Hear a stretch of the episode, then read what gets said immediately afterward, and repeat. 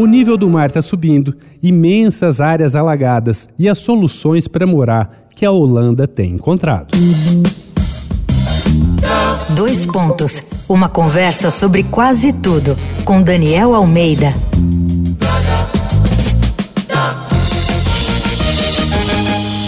Nesse episódio da série Jeitos de Morar aqui do Dois Pontos, vamos ter que falar das mudanças climáticas.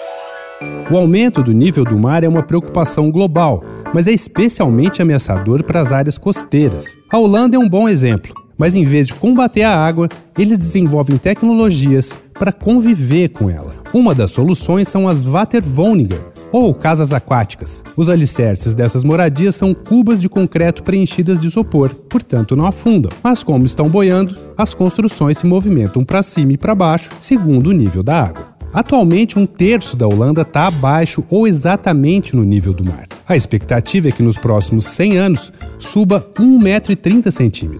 Em 200 anos, suba até 4 metros.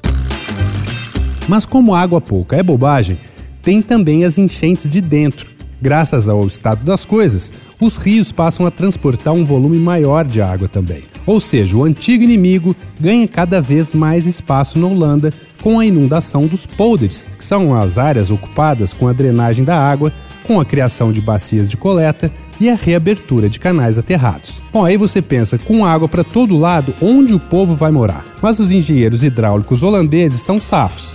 As baías e canais artificiais vão continuar drenando o excesso de água, mas também vão ser usados como terrenos de construção. Pelo menos lá, as cidades do futuro devem ser flutuantes, se movendo de um lado para o outro como placas de gelo. Vem cá, você também se perguntou onde vão ficar os carros num cenário assim? Entra lá no arroba Danico Illustration e me fala se seria uma boa ter uma casa navegando por aí sem CEP, sem nada. Aproveita e dá uma olhadinha nas minhas ilustrações inspiradas na série Jeitos de Morar. Eu sou Daniel Almeida, dois pontos. Até a próxima. Você ouviu Dois Pontos, uma conversa sobre quase tudo com Daniel Almeida.